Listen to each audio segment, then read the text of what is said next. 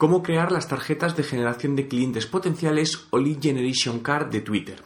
Desde hace unos días ya están disponibles en algunas cuentas las Lead Generation Card o tarjetas de generación de clientes potenciales en Twitter, de las que hablé hace unos meses cuando estaban en pruebas y cuyo objetivo es ayudar a las empresas a capturar leads de usuarios que pueden estar interesados en sus productos y servicios de una manera mucho más intuitiva, ya que mediante un tweet enriquecido el usuario puede apuntarse a una oferta con un solo clic y la empresa recibirá el nombre, usuario e email del solicitante.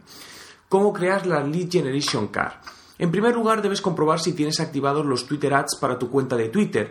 De no ser así, puedes solicitarlo desde business.twitter.com y una vez que lo tengas activo desde tu cuenta de Twitter debes dirigirte a la zona de anuncios de Twitter.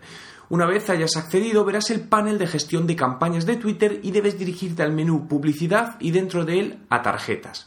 En ese menú ya puedes hacer clic en Crear tarjeta para comenzar el proceso.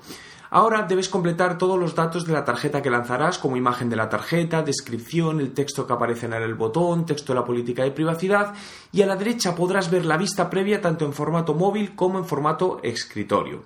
Justo debajo te encontrarás opciones avanzadas donde podrás realizar las configuraciones necesarias para integrar la captación de leads de Twitter con tu CRM. Por último, debes poner un nombre a la tarjeta y aceptar las condiciones de uso de Twitter para poder crearla ya tendrías creada la tarjeta de generación de leads y el último paso para promocionar y dar visibilidad a la Twitter Car es crear una campaña de anuncios de Twitter Ads, donde podrás controlar la inversión realizada, los clientes potenciales conseguidos y el coste por lead.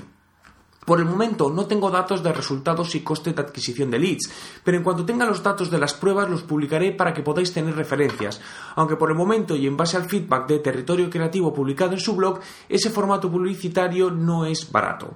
¿Usarías este formato publicitario de Twitter en tu negocio?